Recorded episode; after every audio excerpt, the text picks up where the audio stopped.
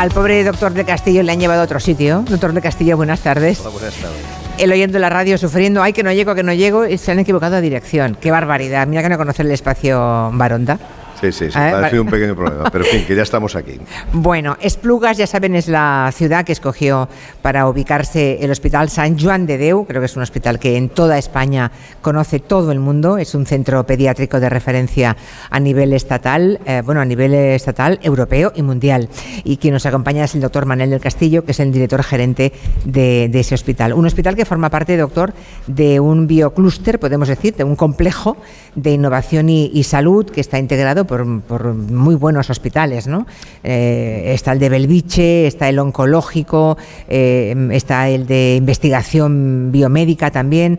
Claro, yo me pregunto, cuando hay esa concentración de tan buenos hospitales en tan pocos kilómetros cuadrados, debe tener ventajas para ustedes. Sí, sí, yo estoy convencido de que esto es una de las maneras de avanzar.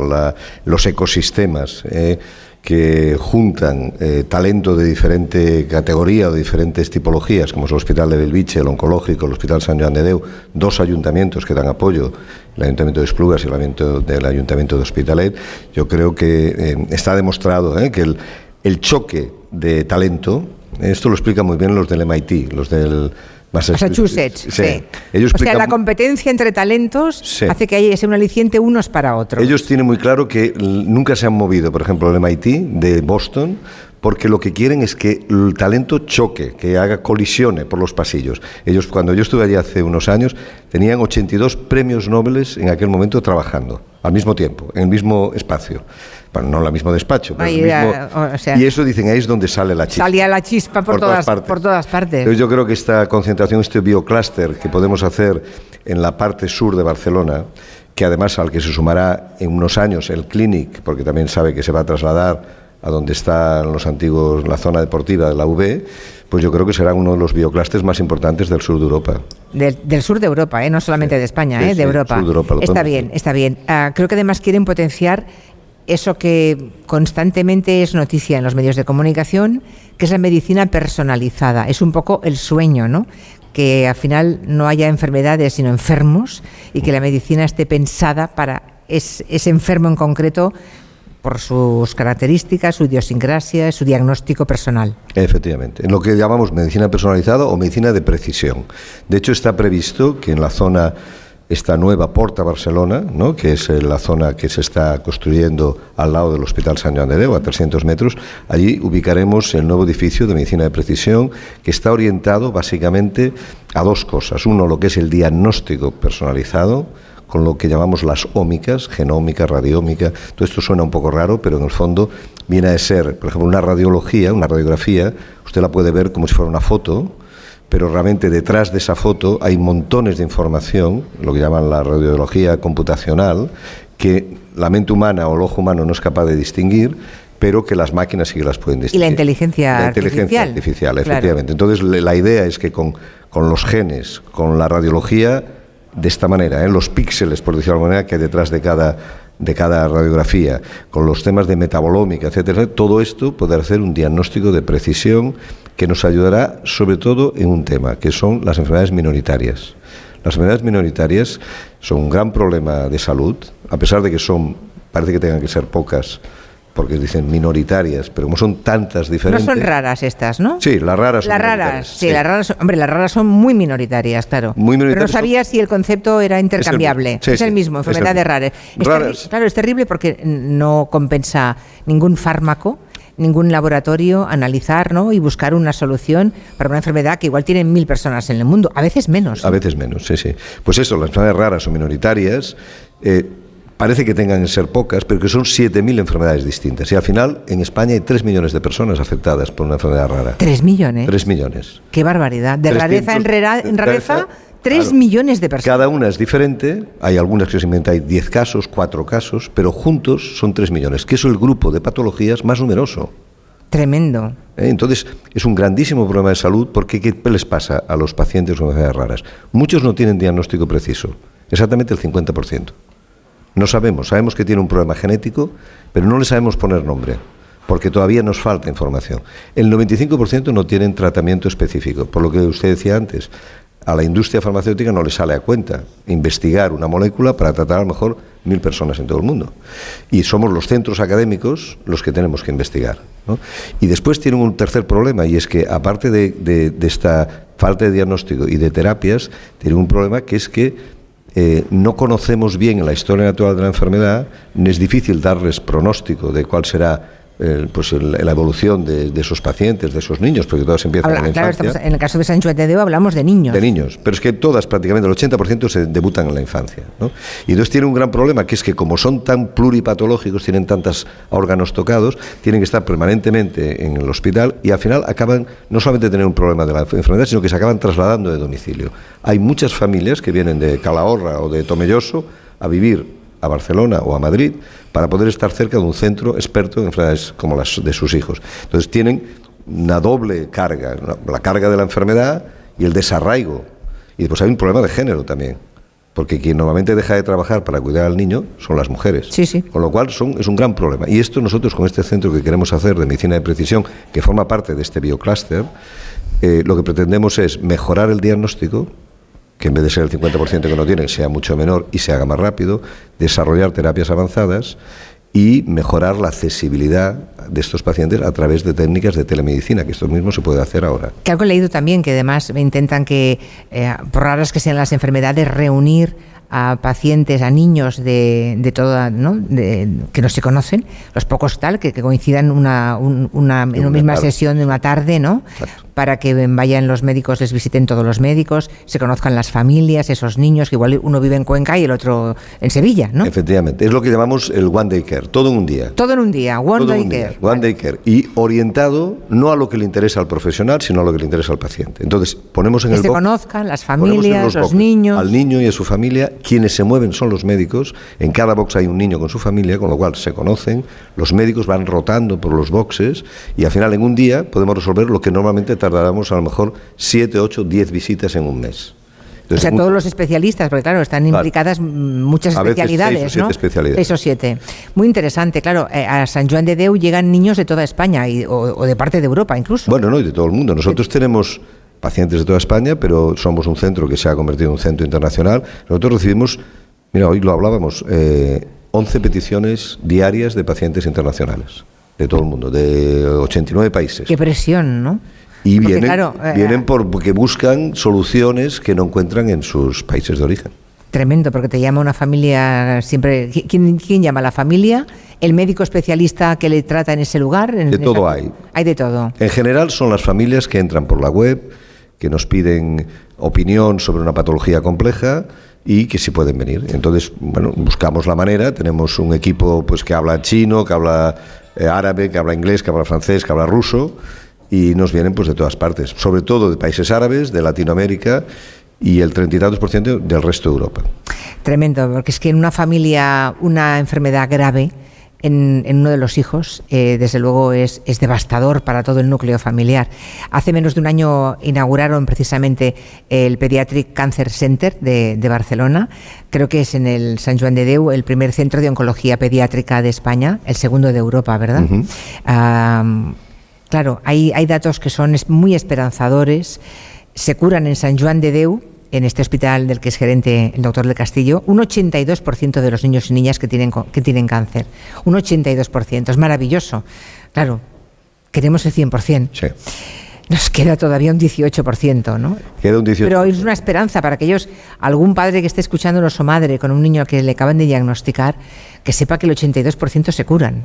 El 82% es igual, pero perdemos el 18% todavía. Y eso, cada caso es un drama. Mm. Cada caso, cada niño que perdemos, eh, para nosotros es un reto. La verdad es que ha avanzado muchísimo. Yo recuerdo cuando llegué al hospital hace 20 años, la tasa de curación no era esta. A esto ha ido avanzando. Nosotros tenemos una tasa de curación muy alta, pero hay otros centros en el mundo que también. ¿eh? No queremos tampoco decir que nosotros seamos Lourdes y que lo curamos todos. Tenemos una muy buena tasa de curación. Este centro es uno de los top five eh, centros en cáncer infantil del mundo y realmente yo creo que se presta una atención excepcional. Se construyó a través de donaciones de 37 millones de euros que ha puesto la sociedad civil, las empresas. Ahí es nada, ¿eh? 37 millones de euros. En un año y medio. Desde el 17 al 18 conseguimos esos 37 millones gracias al apoyo de miles y miles yo diría centenares de miles de personas. Sí, sí, porque hubo gente que puso 100 euros o 50 o 30. ¿eh? O sea, no crean que, que, todo han sido empresas poniendo miles y miles, no, no. Ha habido grandes donantes, pero ha habido mucha movilización social. Yo creo que es un ejemplo fantástico de cómo la movilización social como la sociedad civil puede hacer cosas. No, la sociedad política, el Estado, hace muchas cosas. Y de hecho paga el tratamiento de todos estos niños con cáncer. Los españoles los paga la sanidad pública, faltaría más. Pero el construir el edificio lo hemos hecho gracias a la sociedad civil. Y yo creo que estamos muy orgullosos y tenemos claro que tenemos una grandísima responsabilidad con las familias que han ayudado a hacer esto posible. El día, recuerdo un poco antes de abrir, hicimos un, bueno, un, tema de team building, digamos, de juntar a todos los trabajadores eh, que íbamos a estar allí en el Cancer Center y vino una madre las madres de la banda de las madres, le llamamos. La banda de las madres. Porque tiene un coraje. Madres que han perdido muchas veces ya a sus hijos ¿eh? y siguen luchando después de una década. Y nos di, todavía se me pone la piel de gallina, nos dio una conferencia y nos dijo lo que esperaba de nosotros. Y fue impresionante. ¿eh? Me dijo, oiga, esto no es suyo, es nuestro.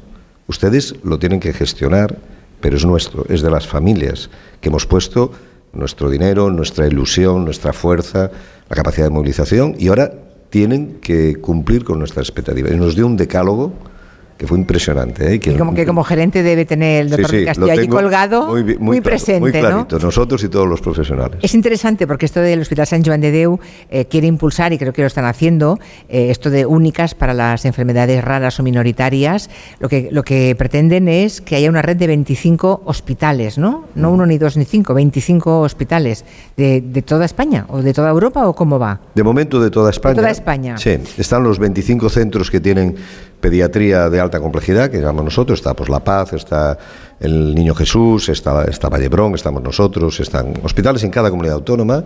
Nosotros hemos puesto en marcha este proyecto, que la idea, pues eso, juntar a 25 centros para poder compartir datos, que es la única manera de avanzar en enfermedades minoritarias. Esto lo hacemos de la mano de FEDER. FEDER es la Federación Española de Enfermedades Raras, y ellos siempre dicen lo mismo. La sanidad en España, que esté descentralizada, es una bendición, porque tienes cerca de tu casa hospitales y tal. Pero, hay que compartir la información. Pero para las enfermedades minoritarias es una pesadilla. Claro, claro. Si no se comparte la información, estamos no tenemos dos aquí, dos allá, por lo tanto, hemos de compartir. Entonces, un proyecto que es muy complejo, que hemos, llevamos dos años trabajando, lo presentamos el otro día en el Congreso de los Diputados, vino la ministra, la, la presidenta del Congreso, Michelle Batet, yo creo que ahora ya tiene mucho apoyo y que lo vamos a conseguir. ahora le, han cambiado al ministro. Ahora nos han cambiado al ministro. Ahora que nos quería. que volver a ver al ministro nuevo ahora. Sí, sí, pero en fin, lo iremos a convencer, que seguro que se convencerá. Y esto va, necesitamos dinero de fondos, de, de, los fondos Next Generation. Están prácticamente las cosas ya bien atadas. Yo creo que cada hospital va a recibir una parte de ese dinero y hemos de crear una plataforma para compartir esos datos. Claro, hay datos que mm, preparando la entrevista uno mm, eh, se da cuenta de la, de la enorme dificultad. Hay una cuarta parte de los niños afectados por enfermedades raras, por ejemplo, que tardan cuatro años en tener un diagnóstico. Cuatro años. De, entrada, mm, claro, ese niño quiere decir que ha pasado cuatro pésimos años con problemas de salud graves a los que no se ha puesto la etiqueta, le pasa tal cosa. Reducir ese tiempo es fundamental. fundamental. Y para las familias debe ser un calvario, una pesadilla. Pero piense que además el 25% tardan cuatro años, pero el 50% no tienen diagnóstico todavía. Eso todavía es peor. Y entonces el no tener diagnóstico es terrible, porque a veces hay gente que dice, bueno, si total es una enfermedad genética, discapacitante, etcétera, ¿qué más da poner la etiqueta? Es importantísimo la etiqueta para las familias, que hay un grupo incluso, ¿eh? hay asociaciones de muchas enfermedades, y hay una asociación que es de pacientes sin diagnóstico, porque no sabemos todavía qué ponerles. Para estas familias, no saber cuál es el pronóstico de su hijo, porque no saben qué enfermedad es es terrible. No saben si va a vivir mucho, poco, cómo va a evolucionar. Es fundamental. Y esto lo podemos cambiar. Hay una frase que utilizamos siempre para únicas, que es una frase que es de una activista americana, ¿eh? que dice, no hemos llegado hasta aquí para aceptar lo que, que hay cosas que no se pueden cambiar, sino que estamos aquí para cambiar aquello que no se puede aceptar. Y yo creo que hemos de cambiar lo que no podemos aceptar, y no podemos aceptar que la gente se tenga que trasladar de domicilio para que la atiendan a su hijo, que tengan que cambiar de ciudad, que las madres o los padres tengan que dejar de trabajar. No podemos aceptar que estén cuatro años para tener un diagnóstico, que muchos no tengan diagnóstico, que no tengan tratamiento. Hay cosas que nos costará, pero nosotros hemos planteado un proyecto que es bajo un concepto que nosotros llamamos moonshot thinking, ¿eh? o sea, aquello, disparar a la luna. Estamos convencidos de que juntos podemos cambiar, ayudar a cambiar la historia natural de las enfermedades minoritarias. Eso es un reto que lo tenemos claro todos los que trabajamos en el hospital. Nuestro hospital es un hospital de enfermedades raras. El cáncer es una enfermedad rara en los niños. Es verdad, bueno, claro, claro, es que el cáncer afortunadamente es una enfermedad rara. En Entonces, claro, vivimos esto muy intensamente, conocemos la preocupación de las familias, por tanto estamos dispuestos a luchar para cambiar las cosas, que es lo que tenemos que hacer en los centros, cambiar las cosas. Pues me ha encantado conocerle, doctor Manuel del Castillo, director gerente del Hospital San Juan de Deu. Lo, cuenta usted muy bien, lo comunica muy bien. Muchas gracias. Ah, es, importante que desde la ciencia ¿no? y desde la gestión se sepa comunicar con esa pasión, porque creo que todos los que estamos aquí presentes y los que ah, nos han escuchado en cualquier hospital, en cualquier rincón de España, ¿no? en cualquier casa, han entendido el mensaje y deseamos lo mejor para este bioclúster, ah, para este grupo de hospitales y ojalá los 25 hospitales de, España ya los tienen contactados, todo eso ya lo han hecho, ¿no? Sí, sí, sí. Todo eso ya está hecho. Bueno, y que llegue alguna reforma, porque creo que usted es de los que mm, eh, de los que aprieta por ahí, ¿no? De los que dice que la sanidad española es, buena, ah, pero que faltan reformas, ¿no? Para que funcione. Yo creo que eso daría para un programa específico. ¿eh? Sí, sí. Porque yo creo que yo soy un gran defensor de la sanidad pública, pero estoy convencido que si no se hacen reformas y rápidamente, esto se seguirá deteriorando. Pues se está deteriorando ya. ¿eh? Ah, ya, así que hay que hacer reformas. Y entre ellas, imagino, pagar mejor a los médicos, ¿no? Bueno, eso es una de las cosas que siempre estaría bien, pero yo creo que sobre todo es un problema no de solo de recursos, sino de gestión. se gestiona como si fuera el negociado de multas del ayuntamiento y un hospital no se puede gestionar de esa manera. Se tiene que gestionar como una empresa pública, pero como una empresa. Y hay que tener herramientas de gestión como tienen en toda Europa. Nosotros gestionamos la sanidad como una, un departamento administrativo de un ministerio. Y eso no puede ser así. Es un problema de gestión. El tema es qué partido político se atreve a decir la verdad a sus posibles votantes de las reformas que habría que hacer si cree que decir la verdad va a hacer que pierda votos. Efectivamente. Y el, corto, y el corto plazo hace que nadie le ponga el cascabel a ese gato. Efectivamente, las reformas, yo siempre digo, se pagan a corto y se cobran a largo. Es decir, el que haga las reformas que hay que hacer... Igual pierde las elecciones. Igual pierde las elecciones. Y ganará, quien tendrá los beneficios será el de las siguientes... Generación. Generación. Entonces, claro, pues eso no tiene incentivo político. Pero si nadie se atreve a hacerlo, seguiremos deteriorando el sistema. Se está deteriorando en serio. La gente se está yendo a la privada. Que está bien. Yo no digo que sea malo irse con una aseguradora. Está, está bien si tú quieres irte, pero si te tienes que ir porque no aceptas la falta de accesibilidad y la falta de personalización que tiene el sistema, eso, esto no está bien. Y tenemos un gran sistema. para las patologías complejas es maravilloso, pero para las patologías banales no estamos bien organizados. Y eso es fácil de arreglar. Todos los que llevamos en estos años sabemos cómo se, tiene. ¿Saben cómo? Sí. Pues reúnanse los ministros correspondientes del ramo, por favor, con los que saben, atiendan y, y, lo, y, lo, a la aguja, ¿no? Doctor de Castillo, ha sido estupendo escucharle, de verdad. Muchísimas gracias. Muchas gracias y perdón por el retraso. No, por favor, faltaría más. Bueno,